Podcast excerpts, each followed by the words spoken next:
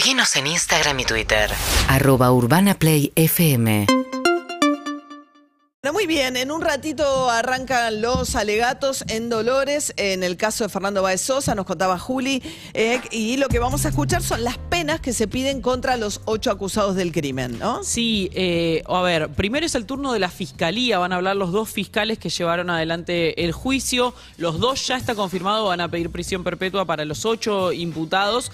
Después va a hablar eh, la, la, querella que, acompañó a Graciela y a Silvino Báez Sosa en, el juicio. También van a pedir perpetua, esto ya lo sabíamos, lo habían adelantado varias veces, Fernando Burlando, Fabiana Méndola, Facundo Méndola, y mañana una pena menor de parte de la defensa. Claro, y he, escuchado mucho, digamos, este em, comentario de parte de distintos abogados respecto a qué podría pasar con la pena y la categorización del crimen, ¿no? Porque da la sensación un poco, por lo, con la manera en que Burlando también instaló mediáticamente todo este caso, que si no le dieran perpetua a las ocho no, no hay justicia, ¿no? Y hay muchos abogados advirtiendo que no necesariamente lo que se vio hasta ahora en materia de prueba va a terminar con una condena a los ocho por, eh, por la máxima pena posible del Código Penal.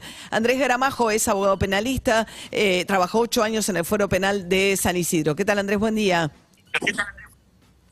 Buenos días, María, ¿cómo están todos? Muy bien, muy bien.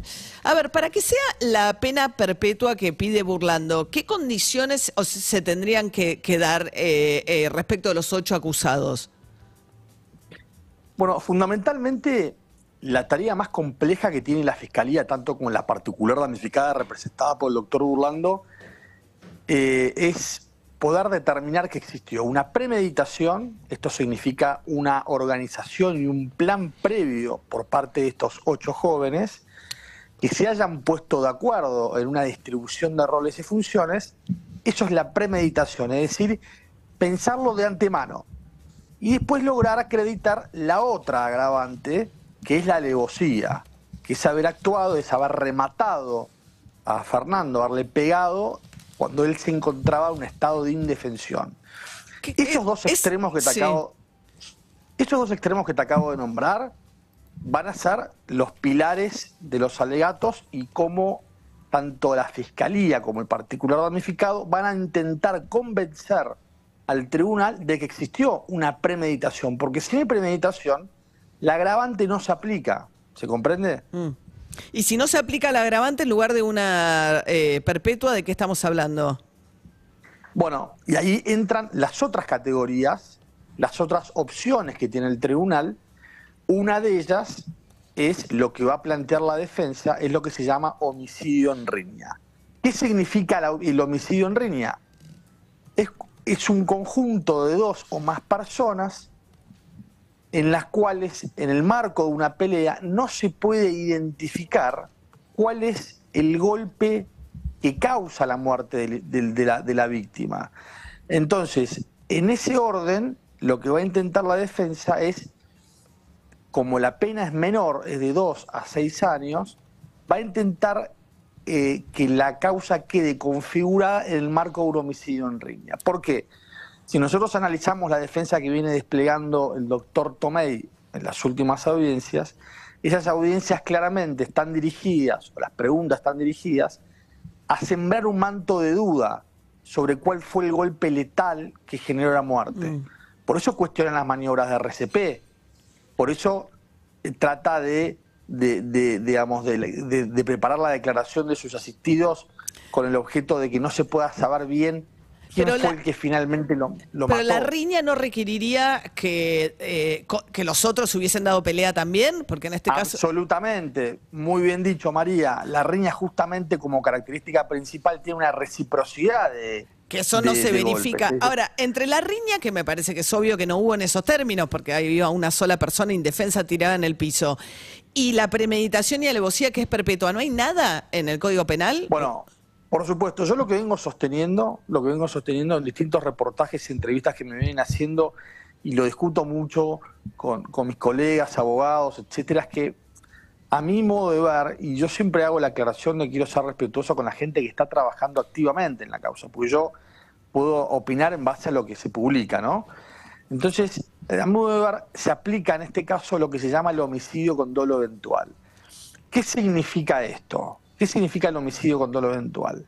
Que se- Significa que, quien- que quienes patearon la cabeza de Fernando, no todos, porque acá estamos de acuerdo que no fueron todos los que se excedieron, los que patearon la cabeza de Fernando, se representaron la posibilidad de que con ese medio empleado, es decir, patada en la cabeza, pueden generar la muerte, y así todo lo hicieron y se conformaron con el resultado. La nota distintiva que tiene el dolo eventual es la indiferencia frente al resultado que se produce, Claro, la indiferencia. Escuché mucho el dolo eventual en situaciones de alguien que maneja totalmente alcoholizado y mata a alguien porque lo atropella. Entonces vos te podés figurar Claro, el, el- peligro que representa manejar totalmente borracho y que le podés poner en peligro la vida de otro, ¿no? Exacto. Uno, uno cuando está, cuando hablamos de dolo eventual, el dolo eventual primero es una, es una Pero qué- categoría que no está, no está catalogada en el derecho penal, es una teoría alemana que viene desde hace muchos años, que tiene como nota distintiva que el, el autor acepta el resultado o se muestra indiferente frente al resultado o se conforma con el ¿Y resultado. qué penalidad es un tiene poco lo que el dolo eventual?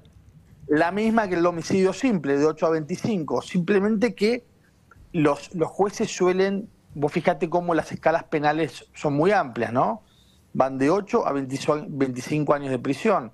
Con el dolo eventual los jueces tienden a, a alejarse de la máxima, justamente porque no existe dolo directo. El dolo directo es la intención, la intención de producir el resultado. Claro. El dolo eventual, el dolo eventual es, Es- es una un- especie de dolo menor. ¿Se entiende? Sí, ahora con relación a la premeditación y alevosía para tener perpetua, ahí la discusión es que, digamos, los ocho se tendrían que haber puesto. Es muy rápido el momento en que empiezan, digamos, la refriega dentro del boliche hasta que salen. Eh, entonces, lo que Burlando dice que sí está probado que, que se ponen de acuerdo los ocho en ese momento de ir a matar a, Fa- a- Bueno. a Ferna- a Fernando Baezosa. Bueno, e- ese, ese, esa, justamente esa parte que acabas de mencionar, María, es la que va a tratar el doctor Burlando de generar convicción en los jueces. Es muy difícil probar la premeditación en este caso, porque la- la- la- el, el ámbito temporal entre la salida del lugar y cómo lo, lo- lo emboscan, lo, lo atrapan, lo, lo atacan, es un límite temporal muy corto. Claro. Entonces, la premeditación está más orientada a, María, pongámonos de acuerdo en ir a matarlo a fulano. Yo abro la puerta, vos agarrá el garrote, vos entrá por la ventana, salimos disparados en este auto. Es cierto digamos. que actuaron en conjunto, ¿no? Es cierto que hay una cosa que, porque si decís, bueno, se, dolo eventual, se- te das cuenta que alguien tiró en el, pe- en el piso, le estás pegando patadas en la cabeza, a esa persona la podés, le la podés matar. Ahora, hay ocho personas que están actuando juntos, porque había gente que lo que lo rodeaba a Fernando impidiendo que viniera alguien a darle ayuda, por ejemplo, a darle asistencia. Eso no te, no te no, eh, eso no cambia la situación, en el sentido de que, digo, había una acción coordinada, Bueno. quiero decir, de los ocho. Bueno, mira, eh, acá entramos en el marco, vos sabés que el Código Penal tiene reglas de participación criminal de las cuales mucho en los medios no se habla. En el marco de un hecho delictivo existen distintos grados de participaciones, ¿no? Claro. Participaciones, neces- participaciones necesarias y participaciones secundarias. Acá la tarea del tribunal va a ser determinar cuál es, cu- cuándo un aporte es principal y cuándo un aporte es secundario. Claro, si Un le dieran alguno partícipe necesario, Claro. eso, pero son penas más bajas Claro, todavía. Un buen ejercicio Eh, para esto, sí, un- pero es importante esto, un buen ejercicio para determinar la participación primaria de la secundaria o la participación necesaria de la secundaria es si vos suprimís mentalmente la participación de alguno de estos chicos y el delito se comete de todos modos, esa participación es secundaria. Es decir, por ejemplo, hay uno de los chicos que filmaba, ¿correcto? Creo que era eh, Ciro o Luciano Sí. Partosi. Bueno, si vos suprimís de escena la actuación de ese, seni- de ese joven, el delito se comete de todos modos y esa pena es sustancialmente menor de la del partícipe necesario. del que está pateando de la Entonces, cabeza. ese, ejer- Sí. ese ejercicio Sí. es lo que te lleva a determinar distintos grados de participaciones. Ahora bien, me preguntás a mí, yendo a este caso concreto, vos tenés que analizar si eh, esta, mu- muchos periodistas le llaman la muralla humana, ¿no? Digamos, Sí. un término que es una muralla, ¿viste? Uno, Lo que en- pasa en que el si- marco de una pelea, Sí. ¿Viste? En el, mar- en el marco de una pelea uno se pelea y, y no sé si tenía como objeto evitar la ayuda. digamos, eso va a estar discutido, digamos, va a ser motivo de alegatos. Eh, tratar de asignarle un rol, claramente la Fiscalía y el particular ramificado van a intentar asignarle un rol esencial a cada uno de los imputados. Bueno, hay que ver si eso realmente... Lo que pasa es que si Es el abogado va por la riña, es algo grupal, tampoco puede establecer eh, roles distintos porque iría en contra de los argumentos eh, de- por donde quiere ir él, ¿no? Eh, Total- el totalmente de acuerdo defensor. con vos.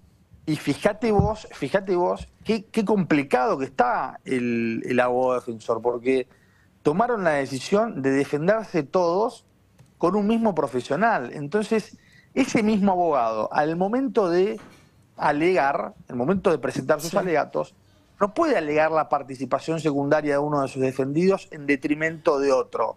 Porque ahí se presenta lo que se llama una contraposición de intereses. Entonces, claro. acá se jugaron, Todo. María, yo te digo una cosa, se jugaron todo, ¿viste?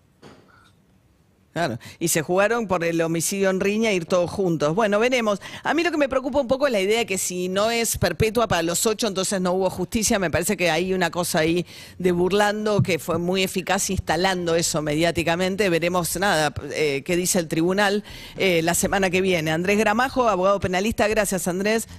Urbana Play 104.3